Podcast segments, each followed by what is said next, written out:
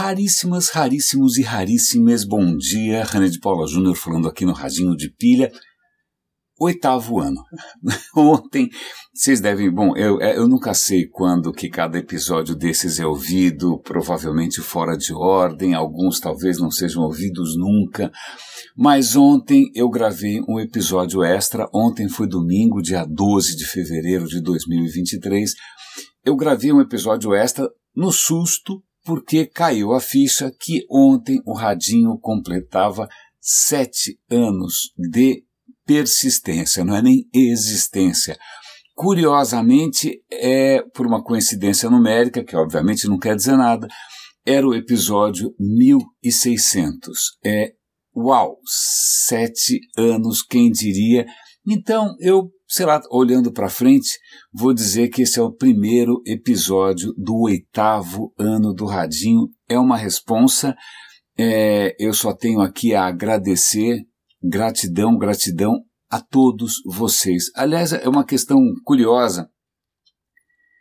Essa questão a quem a gente agradece as coisas. Né? Hoje eu, eu recebi de manhã um vídeo muito bonitinho que começava com um, um garoto, é, aparente um garoto negro, talvez, aparentemente em algum país da África, não estava muito claro, não consegui entender muito bem, e o garotinho estava feliz da vida, ele estava agradecendo o fato de estar tá vivo, agradecendo o fato de estar tá alegre, agradecendo inclusive as próprias dores. E aí a imagem estava dividida em, em, duas, né? Na outra metade da imagem tinha um rapaz branco sentado num lugar idílico, né? Com um sintetizador e instrumentos, e eles rapidamente começam a fazer ali não sei se é, sei lá, se foi via Zoom, né, se foi síncrono ou se não foi síncrono, mas os dois começam a fazer juntos uma música em que eles agradecem encarecidamente pelo fato de estarem vivos. A questão é a quem a gente agradece. Eu não vou questionar o, né, o, o, o espírito da, desse vídeo em si, mas eu agradeço a vocês, eu agradeço a pessoas, eu agradeço a história, eu agradeço é, é, é um, esse sentimento de gratidão, eu acho que ele realmente é, precisa ser é, endereçado às pessoas que efetivamente estão aqui e colaboram e estão. Imagina, é como é o que, que é, eu merecer a atenção de vocês, merecer o carinho de vocês, merecer até o apoio material financeiro de alguns super raríssimos. Eu realmente eu só tenho a agradecer. Então, bem-vindos ao oitavo ano do Radinho. Aliás, é um oitavo ano que começa de uma maneira curiosa porque hoje eu saio de férias por 15 dias. Durante 15 dias teremos aí um, literalmente um silêncio radiofônico. Né? Nada impede que eu, sei lá, de longe grave um episódio extra, ou que eu de repente faça alguma entrada ao vivo. Nada impede. Por isso que de repente é legal você estar tá assinando, é, ou você está acompanhando o, o radinho pelo nosso canal no Telegram, ou você está usando algum aplicativo de podcast desses que baixam o episódio automaticamente, né? Porque, bom, mas de qualquer maneira, serão 15 dias aí de silêncio, vários decibéis a menos na sua vida, né? Você acaba de ganhar 50 minutos diários e faça boníssimo proveito. Eu espero que você aproveite isso muito bem. Eu vou estar fazendo o possível para voltar, quem sabe, né, mais é, com mais histórias para contar, um pouco mais com uma aparência um pouco mais saudável, não é mesmo? É com mais fotos eventualmente para publicar e para compartilhar com vocês. Então é isso. Hoje é dia 13, é, eu só volto daqui praticamente 15 dias. Ok? Ok. Isto posto, é, o que, que a gente tem para comentar?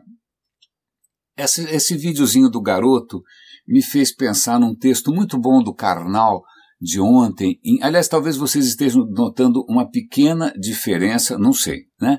Na qualidade do áudio. Eu fico sempre nessa. Eu sei que você está ouvindo no carro, em circunstâncias completamente desfavoráveis para o, né, é, a avaliação profunda da qualidade do áudio mas talvez você esteja notando alguma coisa diferente. É que eu troquei de telefone nesse final de semana e agora que eu fui gravar por alguma razão qualquer, eu, o, o microfone se estranho. Não sei, eu peguei meu microfone de backup e eu estou gravando de uma maneira um pouco diferente. Espero que, né, que esteja à altura da sua expectativa.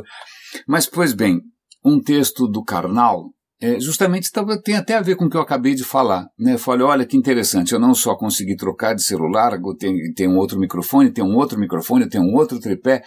O texto do Karnal era sobre abundância. Abundância e talvez o que a gente pudesse chamar de escassez. O que acontece? Ao contrário de mim, o Karnal é um erudito com uma, né, com uma formação sólida, uma formação profunda. Né? Ele se aprofundou em diversos temas, inclusive ele teve uma, uma, uma grande um grande aprofundamento, vamos chamar assim, mil perdões, limpando a garganta aqui, um grande aprofundamento em algo que realmente não só eu sou completamente raso, como eu não tenho o menor interesse em me aprofundar, que é na questão é, religiosa. Ele, deve ter feito provavelmente escolas é, religiosas, então ele conhece muito bem os textos, ele conhece muito bem os teólogos. Num certo momento, ele percebeu que ele não acreditava mais. Então, ele hoje se declara ateu, mas ele tem um conhecimento profundíssimo da questão religiosa, tanto é que ele, num certo momento ali, ele, ele falou, olha, hoje eu tenho 17 traduções diferentes da Bíblia e já tive muito mais. Ou seja, o cara está comparando traduções, o cara realmente deve provavelmente ler latim, ler grego, aquelas coisas que eu morro de inveja. Mas, pois bem, o Karnal, né, com essa bagagem toda é, de erudição, ele estava confessando, ali vamos usar a palavra confessão, é, confissão, é confessando uma certa inveja de um teólogo muito famoso que é Agostinho, que deixou uma obra transformadora, não vou fazer juízo de valor, mas deixou lá uma obra gigante, não é? Mas ele falou, engraçado, a prateleira do Agostinho tinha quantos livros? Meia dúzia?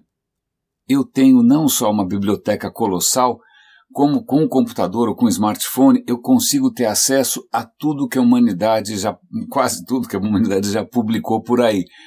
Uau, né? Que engraçado, ele tinha menos e fez mais. Eu tenho mais e produzo menos.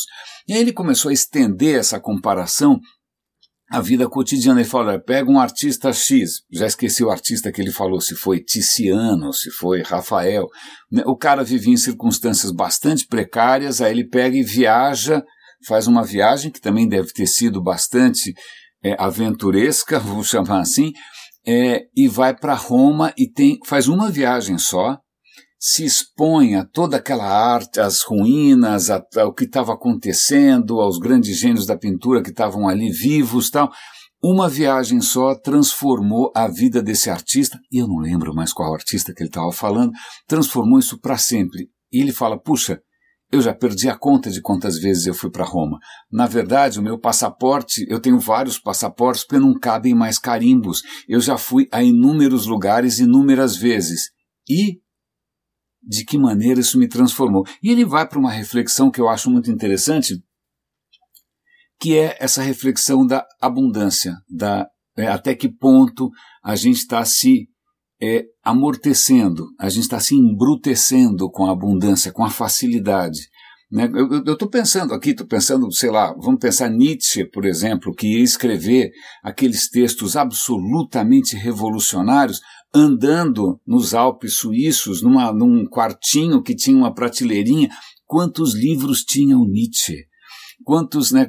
É, é isso é extremamente, para mim, é, provocativo, me faz pensar, porque quando eu vejo, revendo de novo aquele videozinho em que o rapazinho africano agradece e, o, e aí o rapazão né, branco também agradece, veja, veja a disparidade. O rapazinho africano, eu não sei exatamente onde ele está, mas eu acho que se ele chamar um Uber não chega em cinco minutos. Eu acho que se ele tiver um piripaque, ele não vai ter uma máquina de ressonância a, né, a três quarteirões de distância. Né? Ele provavelmente também não deve ter, sei lá, um fornecimento de energia elétrica constante né, é, provavelmente o armário de brinquedo dele deve ter um monte de coisa, talvez de madeira. Né? Agora, o outro rapaz, lindo, bonito, numa posição de flor de lótus, tinha ali é, diante de si né, aparelhos de altíssima tecnologia, que ele deve ter vários, né, vários microfones, vários sintetizadores, tem um instrumento, pôde estudar, tem provavelmente todos os dentes na boca, um bom plano de saúde. Hum, é, é, interessante isso, porque vou, ok, vamos ficar com essa disparidade ali, né? Então, uma coisa é o, o garotinho se sentir feliz por estar vivo em circunstâncias completamente diferentes, e outra é o rapaz também se sentindo, nem sei se está tão feliz assim, provavelmente deve ter crises de autoestima, até que ponto ele, sei lá, é, mas isso me faz pensar ontem assistindo o, o Globo News, é, assistindo o noticiário, é, sobre o, a, o, terremoto na Turquia, que é uma tragédia humanitária gigantesca, são mais de 33 mil mortos, que a gente saiba, não é? E estava sendo entrevistado ali, eu perdi o nome, era um, um, especialista, não sei se um geógrafo, se era um sismólogo, mas era um especialista. E antes dele começar a sua fala, é, é, antes dele começar o que ele tinha a dizer, ele falou: Olha, eu vou fazer uma parte aqui, vamos só a gente ser mais cuidadoso com as palavras. O, terra, o terremoto não matou 33 mil pessoas. Aliás, é muito difícil um terremoto matar alguém. Né? O que matou foram prédios mal construídos que caíram em cima de pessoas né, que estavam morando em condições muito arriscadas. Então veja, é, isso é extremamente interessante, né? Porque vê, não foi, sei lá, eles eram pecadores e a providência divina. Não, não, não, não, não, não, não. Simplesmente, né, um bando de, sei lá, políticos corruptos com empreiteiros igualmente corruptos, né, é, a sociedade civil ali não exatamente é, exemplar, né, em termos de, de, de obediência às leis etc e tal o que acontece é que é, isso faz com que qualquer catástrofe dessas tenha um preço em vidas altíssimo. É legal a gente, é, de novo, a, de quem, a quem que a gente, entre aspas, agradece. Ou nesse caso, quem que a gente xinga, vai, vai xingar o terremoto? Não, pessoas pessoas, pessoas, pessoas. Haja vista, né? Japão, Tóquio, né? terremoto toda hora, é, mas os prédios estão sendo construídos de uma maneira bastante robusta. Tem uma questão interessante aqui, que também tem a ver com essa questão do terremoto. Quando teve. É, é, eu estava vendo, acho que outro dia, aquele canal Religion for Breakfast, que é maravilhoso, que é ótimo. Aliás, eu tenho dois episódios dele para comentar hoje. Né? E ele estava comentando sobre a filosofia chinesa, né? E o que acontece é que o imperador, em princípio, ele tem um mandado, é mandato, o mandado, mandato, mandato, e agora eu não sei, eu sempre confundo as duas palavras. Mas de qualquer maneira, ele tem ali é, o direito de governar, é um direito divino, né? Ele é protegido pelos céus. É, e uma, um sinal de que os céus estão realmente abençoando aquele imperador é se as colheitas são abundantes, né, se né, as chuvas vêm na hora certa, se está tudo legal. Né, isso é um sinal de que o imperador ele tem a bênção divina. É engraçado porque isso me faz pensar também em como que os faraós ficavam no bem bom. O faraó ficava no bem bom, e aí fica a pergunta se o faraó tinha um, um cartão corporativo.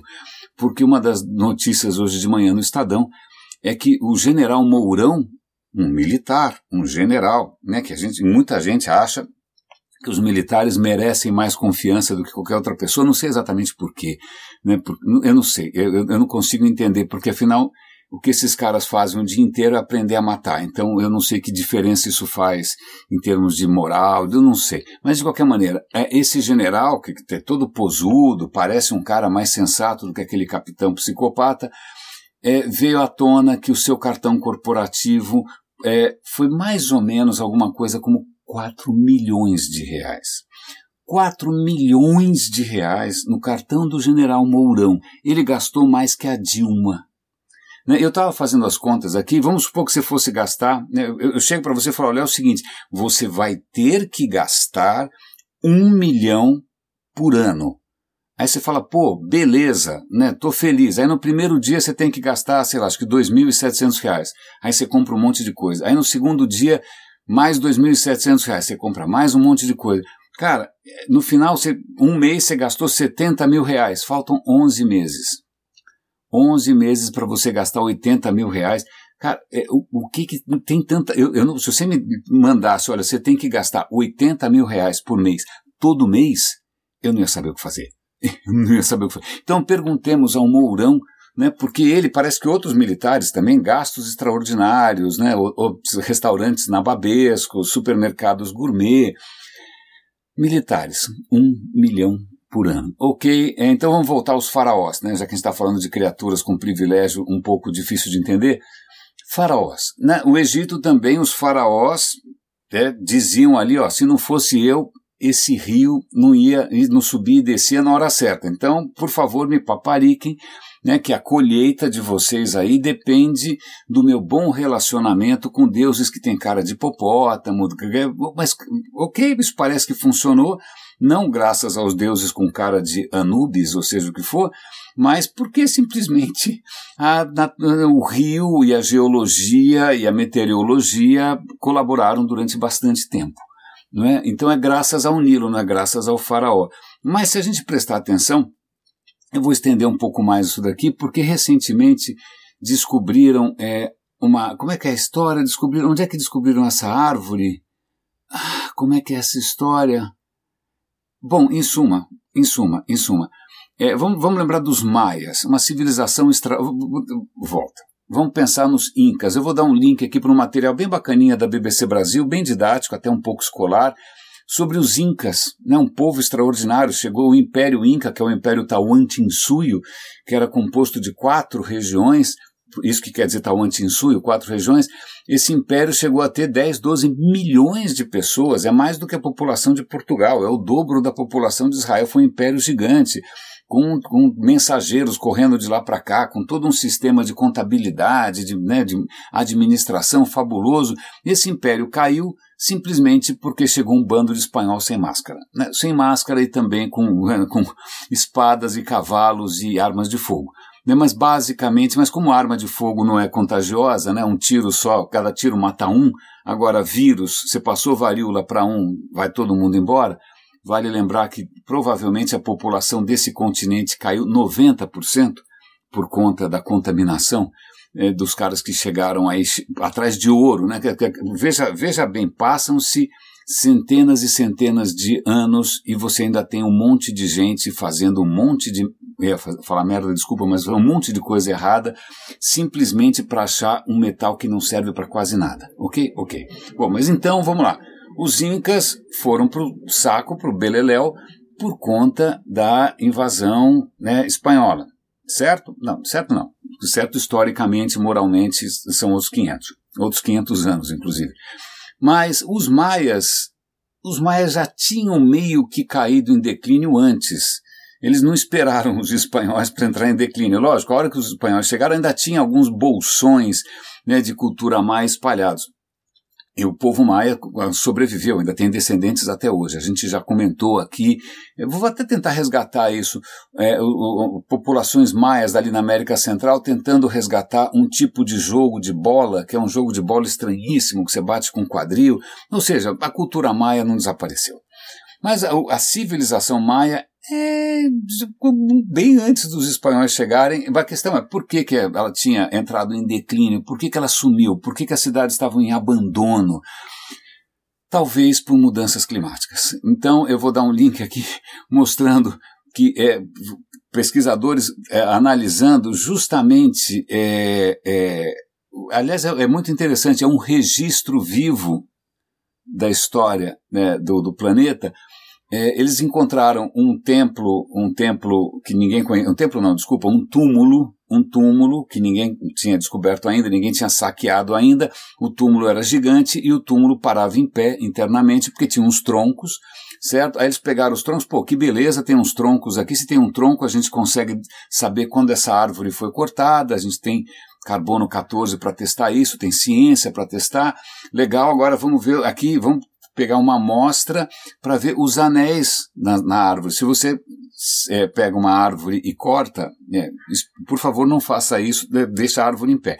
Mas caso a árvore já tenha caído, ou você pega, então você tira uma amostra, você faz uma punção, você tira, acho que o que chama de tarugo, pelo menos em espanhol eles chamam de tarugo, você faz uma punção assim, você tira um cilindro que atravessa ali a, a madeira toda para você ter uma ideia dos anéis, porque a árvore vai crescendo por camadas, a cada ano tem uma camada nova. Né? E agora, se a camada está mais gordinha ou menos magrinha, ou mais magrinha, isso indica em que circunstâncias a árvore viveu naquele ano. Então, ano a ano você tem ali né, um registro de como que essa árvore viveu. Pois bem, o que eles perceberam é que havia indícios ali de seca, de, de uma seca prolongada, três anos, o que provavelmente explicaria por que, que os maias entraram em declínio? Adivinha, a elite devia dizer: olha, eu sou mágico, eu vou fazer rituais que envolvem sangue, mutilação, etc. e tal, as coisas mais assustadoras possíveis para garantir que essas colheitas funcionem. Os caras não eram bobos nem nada, mas eles já tinham ali obras de engenharia hidráulica, tá só para garantir, né? Porque não dá para confiar tanto assim no gogó.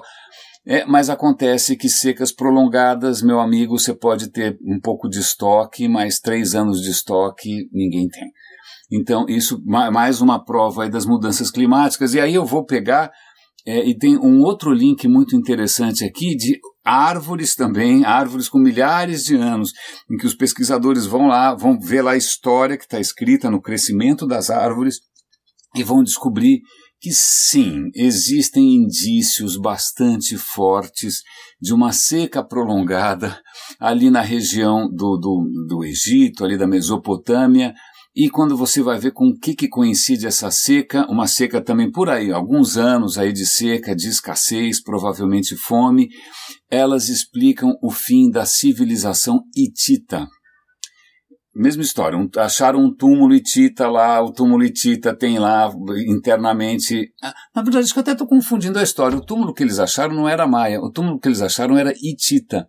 A história maia é isso mesmo. Os cara, o fim da cultura maia se, se, se tem uma correlação forte com o período de seca que também está indicado por árvores. Mas esse túmulo, essa descoberta recente, me desculpem, eu estou falando aqui de memória, às vezes eu me confundo, esse túmulo recente que foi descoberto é um túmulo da civilização hitita, uma civilização interessantíssima, riquíssima, durou centenas de anos, chegou a ameaçar o Egito, etc e tal, mas a civilização hitita simplesmente também chegou uma hora que acabou. Acabou como? Acabou. E aí, esse túmulo com esses troncos, os caras foram lá né, ver o que, que tinha no, na, nos anéis das árvores, aqueles anéis concêntricos. E aí viram, hum, tem aqui uma seca de uns três anos por volta do, sei lá, 1200, 1193 antes de Cristo. E isso coincide com o que? A gente já comentou aqui, com o fim da era do bronze né, eu já comentei, foram vários episódios aqui no Radinho, né, dizendo que você teve uma fase magnífica de muita cooperação de trocas internacionais, de rotas de navegação, de comércio, o Egito trocando coisas com o que é, na época era o Afeganistão, hoje é o Afeganistão, e pegando o estanho que vinha de Chipre, e não sei, nossa, era uma, uma, um espetáculo, os, os, reis se comunicando, os reis hititas conversando com os reis do, do Egito, olha, manda ouro para cá, eu te mando o que você quiser, e tudo acaba de repente né? Os egípcios colocam a culpa disso num tal do povo do mar, provavelmente aí é, é, ninguém sabe muito bem se eram imigrantes, migrantes, invasões, mas, bom, em suma, mais ou menos nessa época, 1200, 1150 a.C., acontece alguma coisa que tudo vai para o saco. E aí tem um longo período quase que medieval aí. Vai demorar para a coisa restabelecer de novo. Tá? Mas então, nesse, nessa, nesse túmulo hitita, Está ali a evidência, três anos de seca. As árvores, né, com a, natureza, a natureza não negocia. Né, as árvores registrando ali que elas passaram um perrengue de três anos e isso provavelmente colocou em xeque a legitimidade do governo em questão. E estou fazendo tudo isso para voltar para a Turquia, porque veja bem, é, se eu não me engano, o Erdogan chegou ao poder em parte porque Turquia tinha sofrido um grande terremoto na década de 90, é, as pessoas colocaram a culpa no governo, e aí vem lá um outro governante que promete ser muito mais religioso, muito mais correto, muito mais isso, sentou no trono como um faraó, não quer nunca mais sair do trono, parecem vários governantes que a gente conhece, né? e o que acontece é que agora que teve esse terremoto de novo, a estabilidade política desse novo faraó do Erdogan parece que também está em xeque. Veja que curioso, né? A gente, por conta dessas. Eh, a gente não sabe muito bem em quem colocar a culpa, a gente não sabe muito bem em quem apostar como salvador da pátria, né? A gente não sabe muito bem para quem rezar. e a gente acaba colocando faraós no poder é, que acabam. Vejam bem que interessante. Né? Eu fico me perguntando é, é, se essa história chinesa do mandato ou mandado, ah, por favor me corrijam, está me dando um pouco de branco hoje, dos céus, se é, ele não, não, não vive, não, é, se, é, se ele não persiste até hoje esse tipo de pensamento. Né? Se está tudo bem, se a economia vai bem, pode ser um militar corrupto, pode ser um, um, megalômano, pode ser um mentiroso. O importante é que o Nilo continue subindo e descendo. As pessoas só vão se preocupar, literalmente, quando a água bater, não, ou deixar de bater também. É só uma reflexão, mil perdões mil perdões, porque a gente começa a ver uns certos ecos históricos, uma, uma certas, é, é, uns certos padrões no comportamento e que a gente tem que agradecer ou deixar de agradecer a nós mesmos, né? não a, a nada absolutamente transcendente. Mas tem uma outra questão aqui, um vídeo muito bacana que eu vi do Religion for Breakfast sobre animismo. Animismo. O que, que é animismo? Isso me faz lembrar Acho que uma historinha da Mafalda, inclusive, que o, o é, mas, deixa para lá. Mas o animismo é curioso, dependendo de como você aprendeu é, a história das religiões, animismo, se, talvez devido a um personagem chamado, chamado Taylor, né, século XIX, por aí, que o cara resolveu fazer uma história das religiões de uma maneira, digamos assim, evolutiva, mas evolutiva entre aspas porque é, o cara entendeu errado essa história de evolução. Mas, obviamente, ele devia estar pensando o seguinte: a minha religião é superior, ela é infinitamente mais evoluída e todas as outras são apenas etapas para se chegar lá. Né? Então, já que você consegue colocar isso numa perspectiva é, de progresso, né? de iluminação cada vez maior, a gente consegue fazer uma escadinha aí até chegar à primeira, sei lá, pré-proto-religião, pré-religião, a religião mais primitiva. Né? Aliás, eu acho que esse episódio do, do Religion for Breakfast ele é motivado por um infográfico que ele vê na internet, muito bem feitinho, em que ele mostra como as religiões derivam umas das outras. Né? Mas aí ele é um diagrama de árvore e a raiz dessa árvore está no animismo, ou seja, mesmo sendo um infográfico bastante elaborado, bastante bacana, bastante interessante, ele parte do mesmo princípio, de que o princípio era primitivo e que devagarinho a gente vai evoluindo na compreensão da divindade. O que o, o nosso amigo o Andrew fala, ele fala, ah, veja bem, essa perspectiva do Taylor é uma perspectiva que na época fazia todo sentido. A gente ainda tinha um, um viés de racismo, de achar que as outras etnias, os outros povos, eles eram atrasados ou talvez nem humanos, né? ou talvez incapazes de coisas mais elaboradas, né? como se de repente você estivesse falando ali com uma versão, né? sei lá, o iPhone 2. Né? Veja bem, olha que eu sou um iPhone 15, aquele cara é um. É, não, aquele cara é um Nokia 3320. É, isso contaminou essa visão. Eu acho que muita gente, eu já vi inclusive é, pessoas que são bastante dedicadas ao assunto, ainda prisioneiras a essa visão que eu acho, digamos, é, como é de dizer, no mínimo injusta, né, como se essas pessoas fossem crianças imbecis que não conseguiram bolar nada melhor. E ele fala: olha, vamos lá, vai, o que quer dizer animismo? Animismo é uma palavra que foi atribuída depois, né? Se você voltasse. Primeiro que a gente não tem como saber o que, que os caras acreditavam há 100 mil anos. Você tem uma vaga noção. Sobrou pintura na parede, mas você não tem muita noção. Tem? Tem. Nos escreveram alguma coisa? Não. Então tá bom. É, então, é, a gente atribui essa história de animismo por, por observar povos originais que ainda sobreviveram, nem sei como, milagrosamente.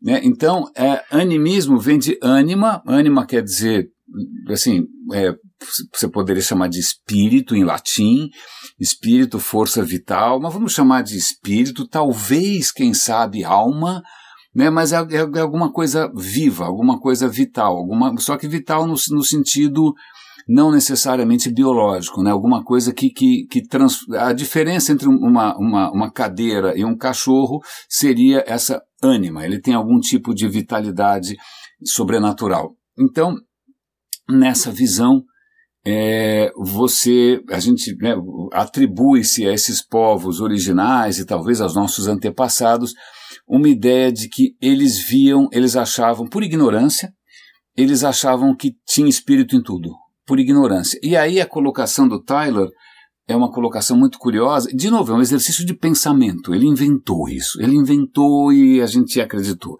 Fala, imagine que você é um homem primitivo, né? É, não, não, não, não pensa no Bolsonaro ainda, mas é mais primitivo. É, e aí o que acontece? Ele sonhou, ele dormiu, ele sonhou com alguém que já morreu.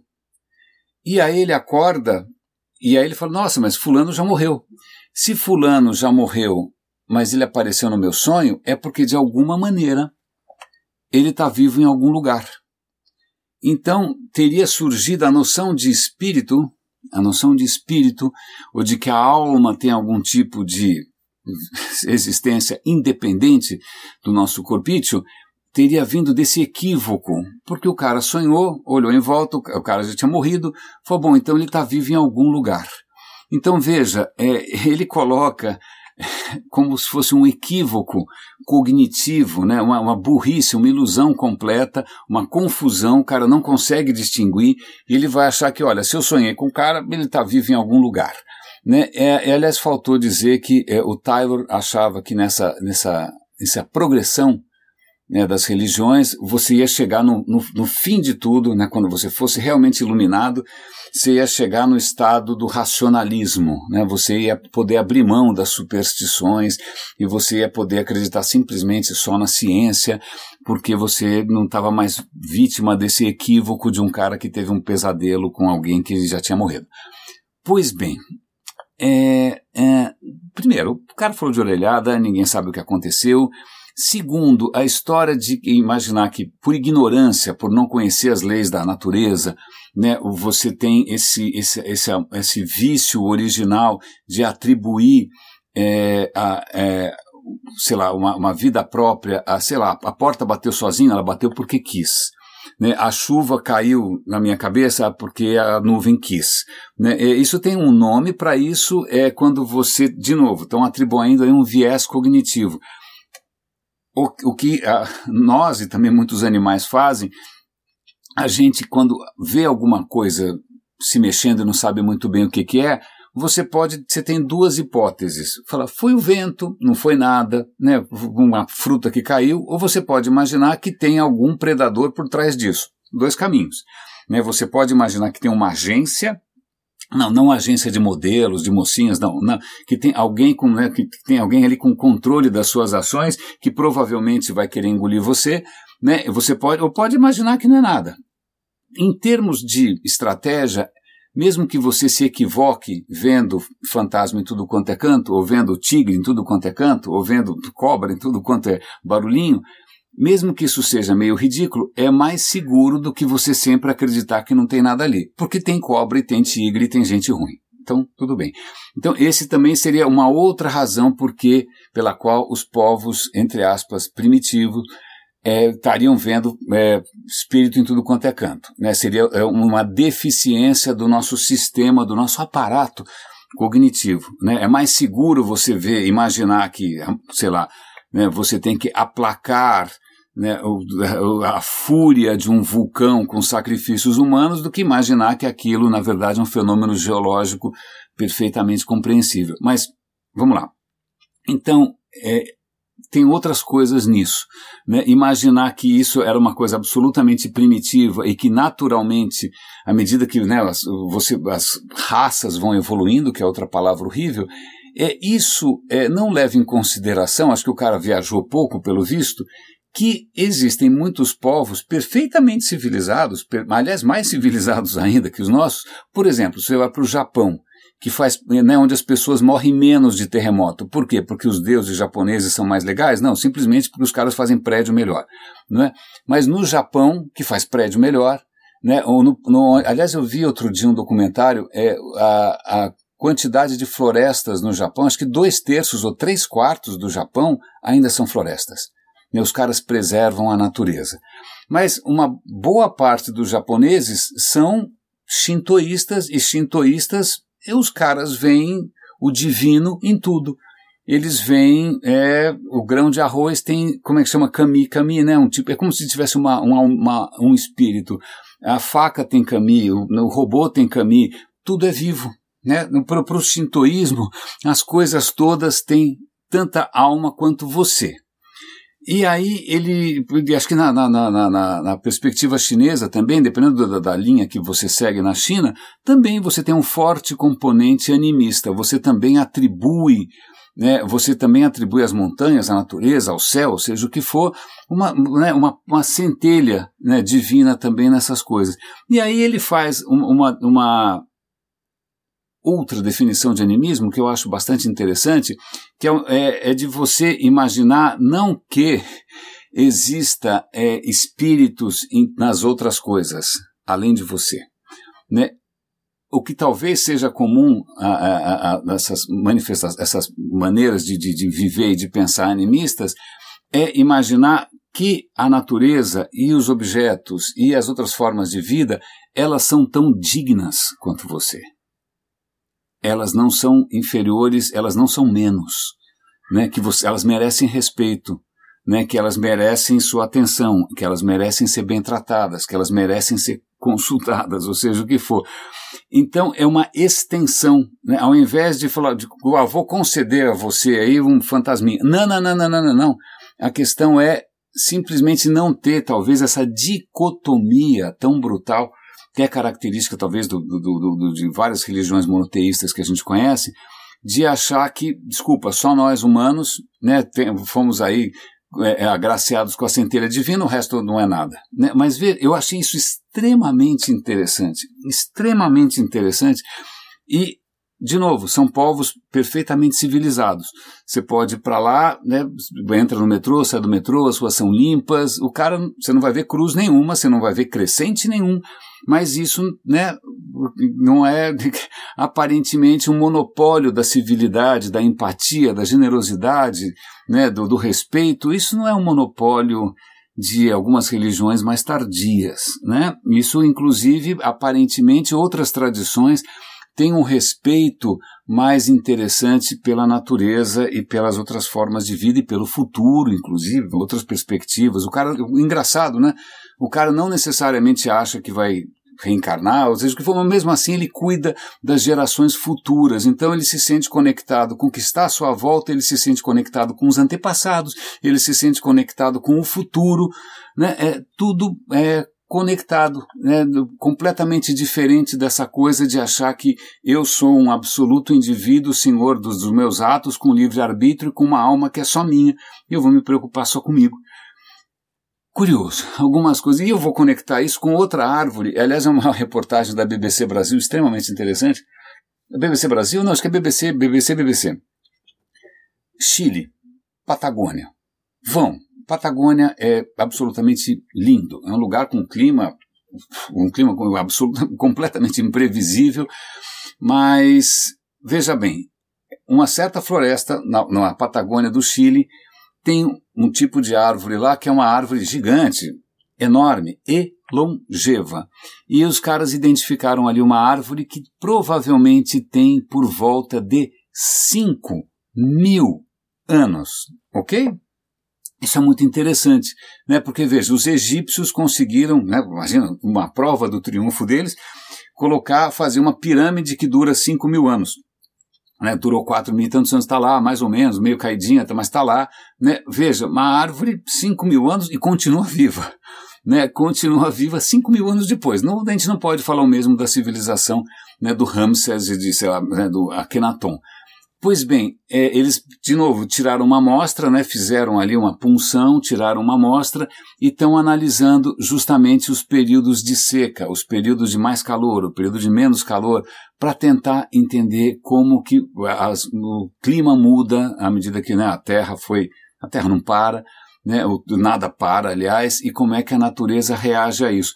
Mas o que é interessante é que o rapaz que eles entrevistam, o biólogo que está ali cuidando dessas coisas todas, ele começa a lembrar do avô dele. O avô dele era um guarda florestal que cuidava daquela região e conhecia as árvores uma por uma, todas elas, tal. E ele levava o netinho para passear ali pela floresta e o netinho falava: "Olha, eu sabia o nome de toda. Antes mesmo de aprender a ler e escrever, eu já sabia qual árvore era qual árvore. E aí é engraçado porque ele desenvolve, se percebe ali, um certo senso de sagrado. Né, como se as árvores também fossem. Ele falou: olha, é interessante porque se a gente olhar a árvore, ela é meio morta, meio viva. E aí tem uma coisa absolutamente. Você vê aquela, aquela coisa imensa, aquele ser colossal, funcionando ainda, funcionando fazendo fotossíntese, capturando carbono, pegando água do solo, ok? Ok, mas ele falou, olha, a parte viva de uma árvore, a parte viva é só a superfície. O tronco é uma camada muito fininha, o resto do tronco, para todos os efeitos, está morto. É madeira, é madeira morta, é mas ela, ela né, não está estragando ainda porque em volta se tem uma camadinha de alguma célula só que está viva. A vida está na superfície. A vida está nas folhas, que também é superfície. Né? Então veja que olha, é, muito, é muito interessante quando observa uma árvore dessa idade, desse tamanho, porque veja aonde começa a vida, aonde começa a matéria que não está viva. Será que essa fronteira é tão clara assim?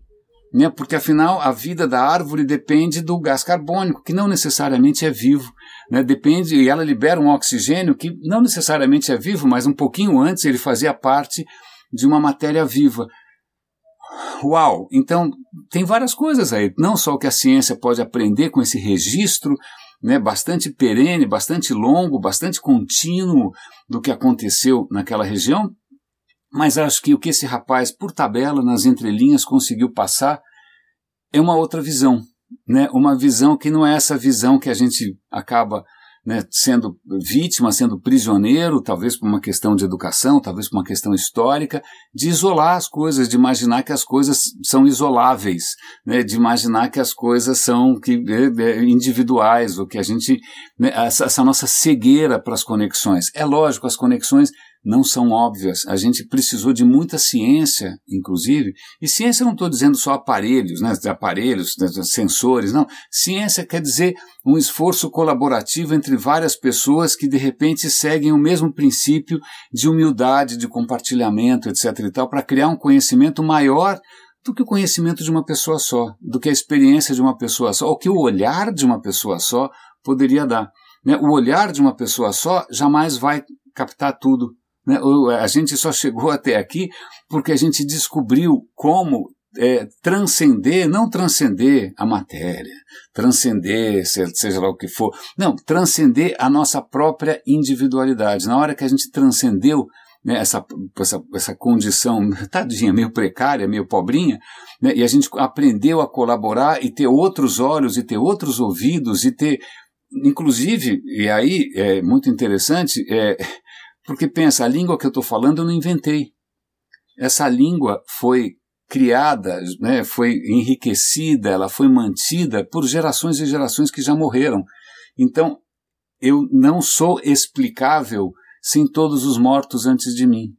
Então, eu sou todos os mortos, né? Eu sou todo. É, é, é interessante a gente, quando a gente sai um pouco dessa, desse vício de ficar quebra, colocando tudo em células de Excel, as coisas têm aí uma perspectiva um pouco diferente. Bom, o que mais que eu tenho para comentar com vocês que eu me, me inspirei? Eu acabei ficando um pouco mais, mais inspirado aqui. Bom, já que eu estou falando de da Patagônia, né, vamos mais longe ainda, vamos para a Antártida, que aliás tem uma notícia aqui que a cobertura de gelo da Antártica nunca foi tão baixa desde que a gente começou a medir, o que é uma péssima notícia. Mas tem um vídeo aqui da BBC Earth, muito bonito. Realmente é, dá vontade de pôr um agasalho na hora que você está assistindo, porque os caras estão num lugar inóspito. Eles estão num lugar na Antártida que eles demoraram semanas e semanas e semanas para conseguir chegar, porque o lugar é realmente muito inóspito. É um lago coberto de gelo. É chamado de Untersee. Untersee significa submarino, mas esse é um lago que está permanentemente coberto de gelo, o gelo nunca derrete por enquanto. Né? Então, o que, que, tem ali embaixo? Bom, vamos ver o que, que, tem ali embaixo. E os caras arriscam a vida porque você tem que colocar, fazer um furo no gelo, o gelo tem metros de, de espessura, eles têm que fazer um furo para o mergulhador conseguir passar, o mergulhador tem que usar um equipamento maluco, né, de, de que reaproveita o ar, um negócio de louco. Aí o equipamento quase falha, o cara quase morre. Cara, é uma aventura louca. Mas a hora que ele mergulha e vai para o fundo desse lago, que está intocado há sei lá quanto tempo, ele vai ver as primeiras formas de vida que estão ali no fundo até hoje. É, parece outro planeta, parece ficção científica, são umas coisas estranhíssimas, umas formações estranhas que estão vivas. Né? E aí você olha, aí você fala, puxa, que coisa maluca. Né? A vida começa assim, deve estar começando de maneira parecida em vários lugares do universo já começou, já terminou em vários lugares do universo. E veja, milhões de anos depois, né, algum, quantos milhões? Vamos imaginar que a vida tenha surgido há 3 milhões de anos. 3 milhões de anos depois, aqueles, aquelas criaturas, aqueles seres bastante primitivos que ainda estão ali vivendo do mesmo jeito, de repente eles são observados né, por uma espécie que conseguiu desenvolver a ciência, desenvolver aparatos e desenvolver maneiras, inclusive, de viver em ambientes que ela não, não evoluiu para isso.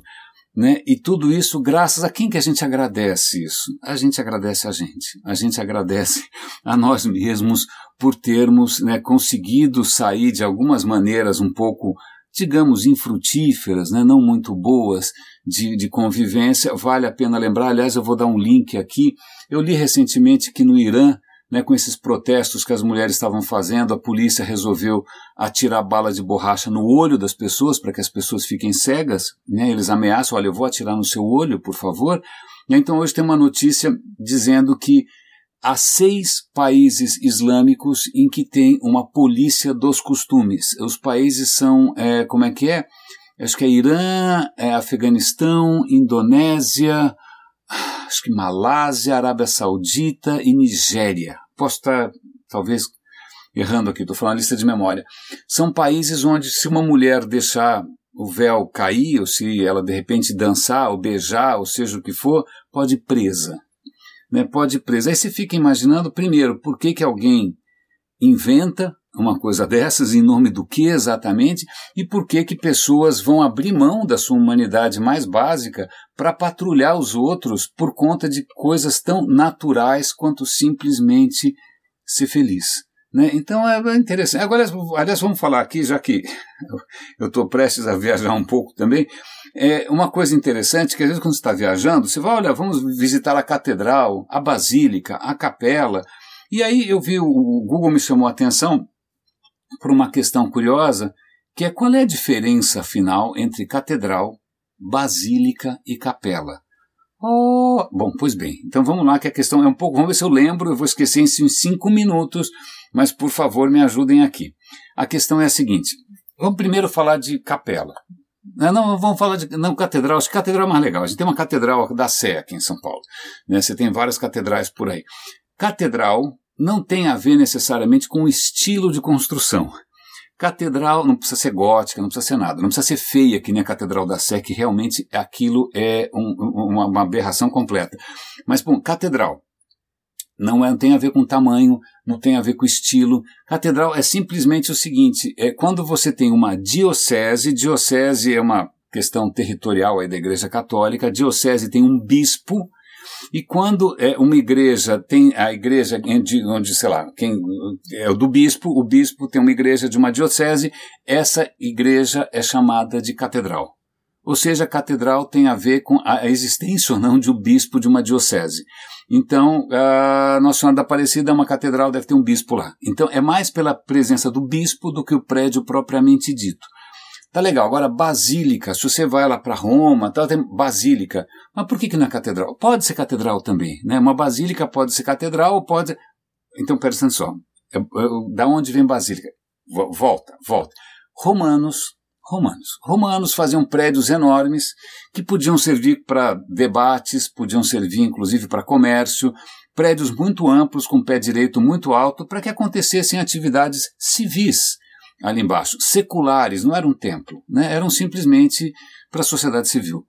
Pois bem, esses, esses, essas construções eram chamadas de basílica, ok? Tinha um monte de construção dessa, torto e direito, pelo império todo. Quando Constantino decreta, porque afinal o cara tomou muito sol, teve uma alucinação, achou que viu a cruz e resolveu decretar, o negócio é o seguinte, eu ganhei uma guerra aqui por causa dessa cruz, então agora vai ser todo mundo cristão, e agora tudo bem, pode fazer o que, tá, tá vendo essa basílica? Faz o que você quiser, pode transformar num templo. Então, inicialmente, as primeiras igrejas, né, que, que tinham que queriam ter um pouco mais de espaço, aproveitaram as basílicas. Mas hoje, quando a gente chama alguma coisa de basílica, não tem necessariamente a ver com o fato da gente ter reciclado um templo, um templo não, um prédio completamente secular ou civil romano. É o seguinte, o basílica é quando o Papa diz que aquela, aquela igreja é uma basílica. Depende do Papa. Se o Papa chegar, acho que tem mil e tantas basílicas pelo mundo, então o Papa já andou é, é, bastante ocupado né, ao longo do tempo. É, basílica quando o Papa diz que aquele prédio é uma basílica. Que é engraçado, mas tudo bem. Mas por que, que uma, ela, ela pode ser considerada uma basílica? Ah, porque ela tem uma significância é uma relevância, ou de repente ela pode ter uma relíquia, ela pode, sei lá o que aconteceu ali, tem o dedo de alguém, a cabeça de alguém, o sangue de alguém, não sei. Então o Papa vai lá e chama aquilo de basílica. Então eu, eu, eu confesso que eu ficava, eu, tonto aqui, ainda ficava achando que era uma questão arquitetônica. Não é uma questão arquitetônica é basicamente é uma questão da hierarquia da igreja e também né, da, da relevância do que, que é mais relevante ou menos relevante. E aí, eu acho que eu vou aproveitar, eu vou encerrar esse último episódio do Radinho com um artigo bastante interessante da, que saiu na Wired sobre Ok, né? Eu estou falando aqui de igrejas mais importantes, menos importantes, se o Papa achou mais importante, se não achou, se o animismo é inferior a sei lá o que, as outras, outras religiões, se o que, que é superior, o que, que é inferior. É um artigo da Wired dizendo o seguinte: a gente tinha que parar com essa mania de colocar as coisas em ranking, né, de colocar numa escala acima ou abaixo. E ele está falando especificamente da mania que né, em muitos lugares existe de você classificar, de colocar em algum tipo de ordem os estudantes.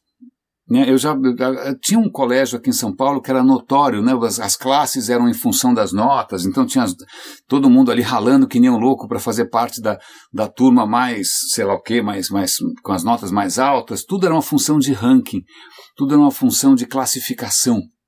Eu acho que agora isso está mudando um pouco, eu não tenho certeza, não tenho filhos, mas é, Bom, mas essa questão, ele está falando do mundo americano, mas acho que isso vale para nós também. Quando você classifica, a primeira questão é, segundo o quê? É quem disse que você está tá classificando, que régua que você está usando? Que régua é essa? Essa régua é capaz de comparar como é que você classifica a inteligência? Existe um tipo só? Né? Existe um tipo só? Ah, é, é conforme o desempenho dele na, na prova, não sei o que. Quem fez essa prova? Né? É, Veja, é tão interessante isso que ele conta que, embora haja essa neurose de você dar ranking, nota, quem foi primeiro, quem foi segundo, quem foi terceiro, para os alunos, os professores se negam. Eles falam: não, não, não, não, a gente não quer fazer um ranking dos professores, porque veja, o nosso trabalho acadêmico, a nossa, né, isso, isso não é possível de ser ranqueado. Ah, pera um instante só. Eles ranqueiam os alunos e eles não querem ser ranqueados.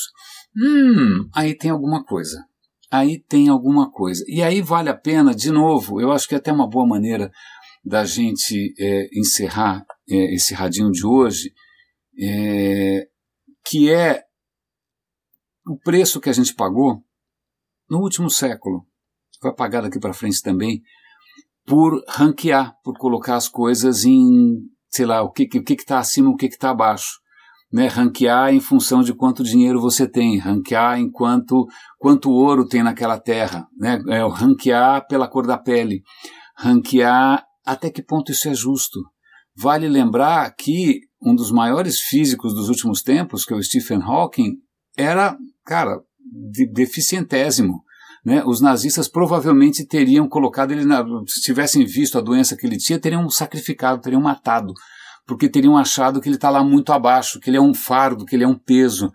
O, o Einstein é, não era um bom aluno, né? Ele, na matemática ele pontuava mal. Agora um dos maiores cientistas, né? Das maiores cabeças de todos os tempos, também não pontuava bem, né? A questão é quando é que a gente vai parar de acreditar nessas escalas como se elas efetivamente quisessem dizer alguma coisa. É como se elas. Por que, que a gente. Eu sei, nós somos uma espécie que descende de sei lá do que, dos primatas, e eles também são hierárquicos. Você, você também tem o um macho alfa, também tem as fêmeas mais importantes, todo mundo quer ser bacana. Mas a questão é: é ranking? é, até que ponto isso está fazendo com que a gente perca de vista alguma coisa que de repente é, é, é aliás, eu vou até fazer um comentário aqui. Acho que eu vou dar um link para essa história. Eu achei essa história bonita. Era um, um, um rapaz que um, na BBC ele, ele, tem lá um programa que acho que são um programa de rádio em que é, várias pessoas de várias crenças e várias fés eles entram todo dia para colocar uma palavra ali inspiradora. E esse rapaz representava a comunidade Sikh na Inglaterra. Recentemente ele casou com um rapaz não sikh, ou seja, ele é gay, ele casou com um rapaz não sikh, e isso provocou um certo desconforto na comunidade, porque, embora os textos sagrados sikh não falem absolutamente nada de homossexualidade, alguns mais tradicionais ficam achando que é só papai, mamãe, e mulher. Bom, em suma, é, é um texto muito interessante de ler, mas o que é interessante, do que eu achei bacana dos Sikhs, que, de novo, é uma, uma crença meio minoritária, não tem tanta gente, mas é particularmente inofensiva, é que uma coisa que ele comenta para os Sikhs, tudo é divino. Para os Sikhs, é, é, é, é, a, mesma, a mesma centelha está em tudo e a gente tem que proteger tudo isso. Então vejam, é curioso isso. Né? É, é, é mesmo que essa, a, a, gente reconhecer uma conexão maior com tudo que nos cerca, a gratidão por tudo que nos cerca, ela não precisa necessariamente envolver nada transcendente, homens barbudos que só aparecem de vez em, em, caso de desgraça. Ou, não, não, não. Né? Se a gente olhar em volta, se a gente olhar, é o mesmo DNA em você e na, na, na Joaninha é o mesmo DNA em você e naquela árvore de 5 mil anos. É a mesma aventura que começou com aquelas estranhas formas de vida num lago congelado na Antártida. Cara, a gente está conectado de a aventura da vida é uma aventura, é uma vida que se gera a si mesma, né? Uma vida que não está devendo nada a ninguém, né? É uma vida que gera a si mesmo com todos os seus desafios né, uma vida que, que inclusive, é, é, é, a mesma coisa que a matéria que a cerca, eu acho que se isso não serve para a gente se sentir um pouquinho mais unido, é, eu não sei o que oferecer. Então, raríssimas, raríssimos e raríssimas. Um episódio aqui um pouco, é um pouco bagunçado, minha memória me traiu, confundi Maia com Itita, mas é, até a volta. Cuidem-se, por favor. Eu espero voltar mais arejado, talvez um pouco mais colorido, com histórias novas para contar, mais inspirado. Cuidem-se e até a volta. E muito obrigado.